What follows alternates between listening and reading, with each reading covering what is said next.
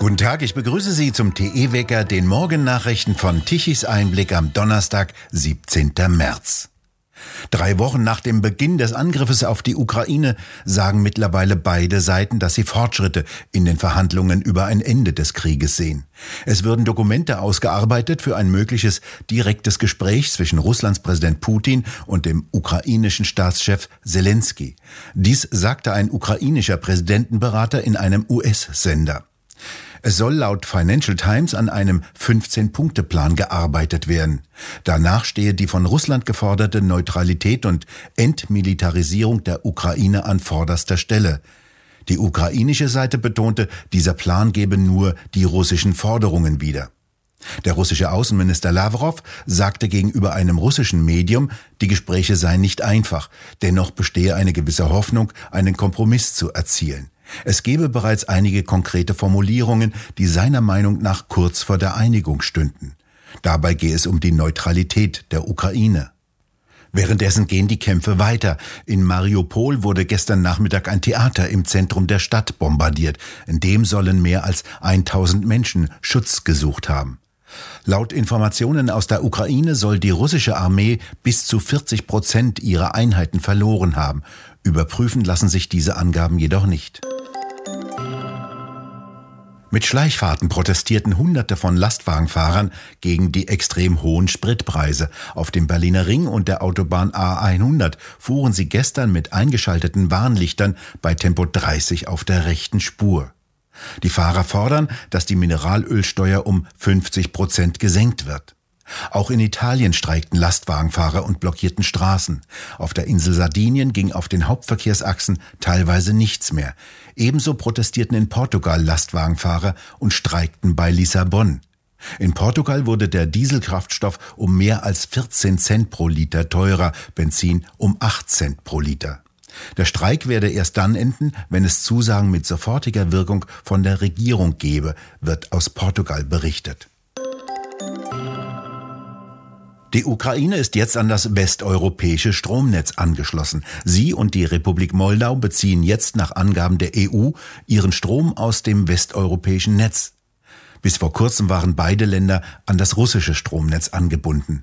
Wenige Tage nach dem Einmarsch Russlands in die Ukraine hatten sich die zuständigen Energieminister der 27 EU-Länder darauf geeinigt, die Ukraine und Moldau an das westeuropäische Stromnetz anzuschließen. Die EU stellt den Anschluss als Teil der Solidarität der EU mit der Ukraine dar. Kommissionspräsidentin von der Leyen twittert, sie begrüße den Schritt, um Lichter anzulassen und Häuser warm zu halten in diesen dunklen Zeiten. Der ukrainische Präsident Zelensky lobt die EU für diesen Anschluss. Eine solche Verbindung war bereits vor dem russischen Einmarsch geplant.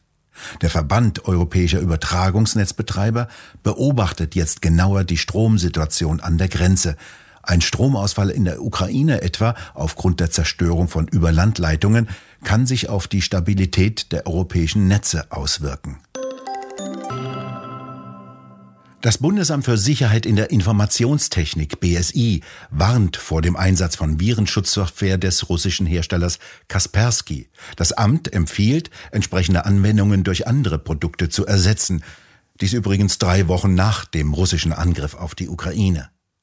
Das russische IT- und Virenschutzunternehmen Kaspersky könne, heißt es von der Bundesregierung, von der russischen Regierung gezwungen werden, Cyberoperationen durchzuführen. Gerade Virenschutzprogramme greifen tief in das System eines Rechners ein, wissen Fachleute, und niemand weiß genau, was sie tun. Der Hersteller selbst sieht sich in einer ersten Stellungnahme ungerecht behandelt.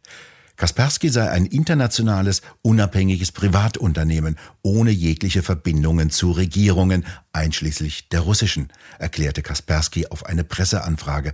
Und weiter wörtlich, wir haben niemals irgendeiner Regierung bei Cyberspionage geholfen und werden dies nie tun.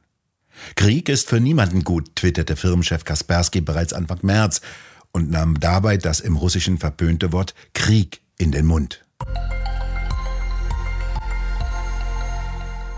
Hungern und Frieren für die Ukraine. Darüber wird im Talk Tichys Ausblick diskutiert, ab heute Abend auf der Webseite von Tichys Einblick zu sehen. Heute mit dem Wirtschaftswissenschaftler Professor Ulrich Blum, dem Landwirt Anthony Lee und der Autorin Alexandra Cavelius. Am Anfang stand die Frage nach der Rolle Chinas bei dem Angriffskrieg Russlands. Wie weit steht China wirklich hinter Russland? Welche Rolle spielt Xi Jinping in diesem Konflikt? Eine führende Rolle. Ähm, er bezeichnet sich ja selbst als besten Freund Putins. Und ähm, wir können davon ausgehen, dass äh, Xi Jinping eingeweiht war in diesen äh, Plan, dass Putin seinen Angriff auf die Ukraine startet. Es gibt ja Geheimdienstberichte, die belegen, dass es Absprachen zwischen russischen und chinesischen hohen Funktionären gab, dass er den Angriff erst nach der Olympiade starten soll, was er dann ja auch getan hat.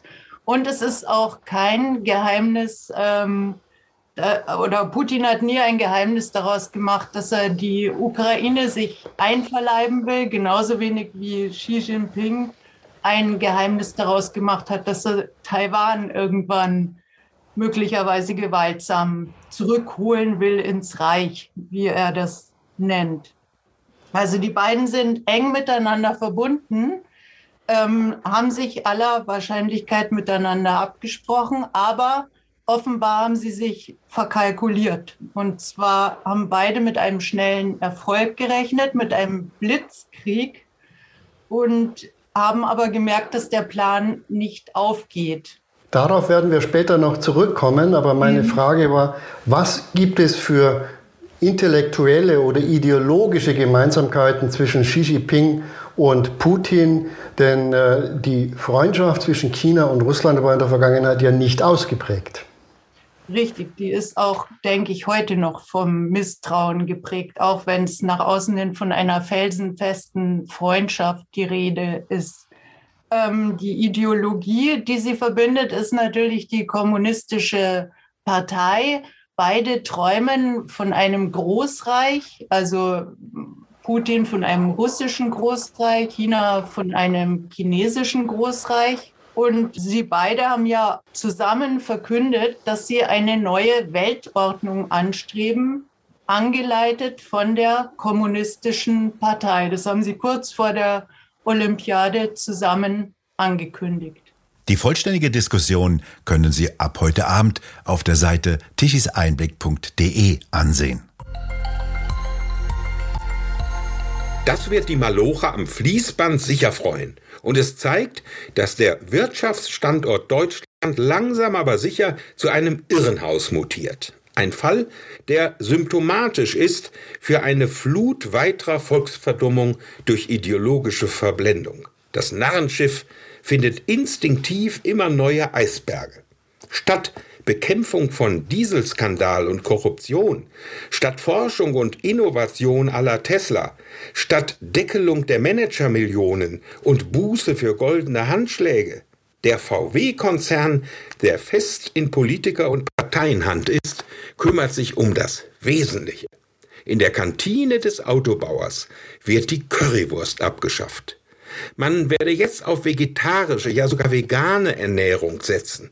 Und man wolle damit auch CO2 einsparen, erklärt der VW-Chef. Klar, nachdem man das Klima durch kriminelle Machenschaften schwer geschädigt hat, da muss die Wurst ein Ende haben. Religiöser Essensfundamentalismus gegen gesunden Menschenverstand. Das ist Peter Hahner. Er schreibt dies in seinem neuen Buch Das Maß ist voll. Es ist gerade frisch erschienen und steht bereits auf Platz 1 der aktuellen Sachbuch-Bestsellerliste.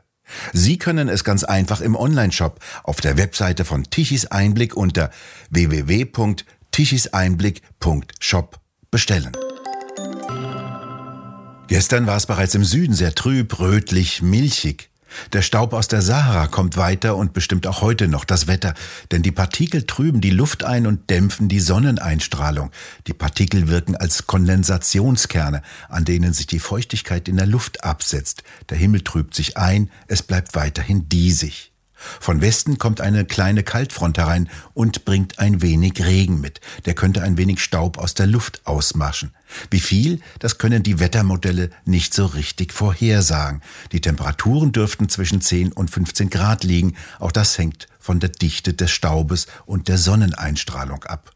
Putzarbeiten sind in jedem Fall für die Millionen Quadratmeter Fotozellen angesagt. Auch auf denen hat sich der Staub abgesetzt und vermindert Sonneneinstrahlung und Stromproduktion in den Mittagsstunden. Wir bedanken uns fürs Zuhören. Schön wäre es, wenn Sie uns weiterempfehlen. Weitere aktuelle Nachrichten lesen Sie regelmäßig auf der Webseite und wir hören uns morgen wieder, wenn Sie mögen.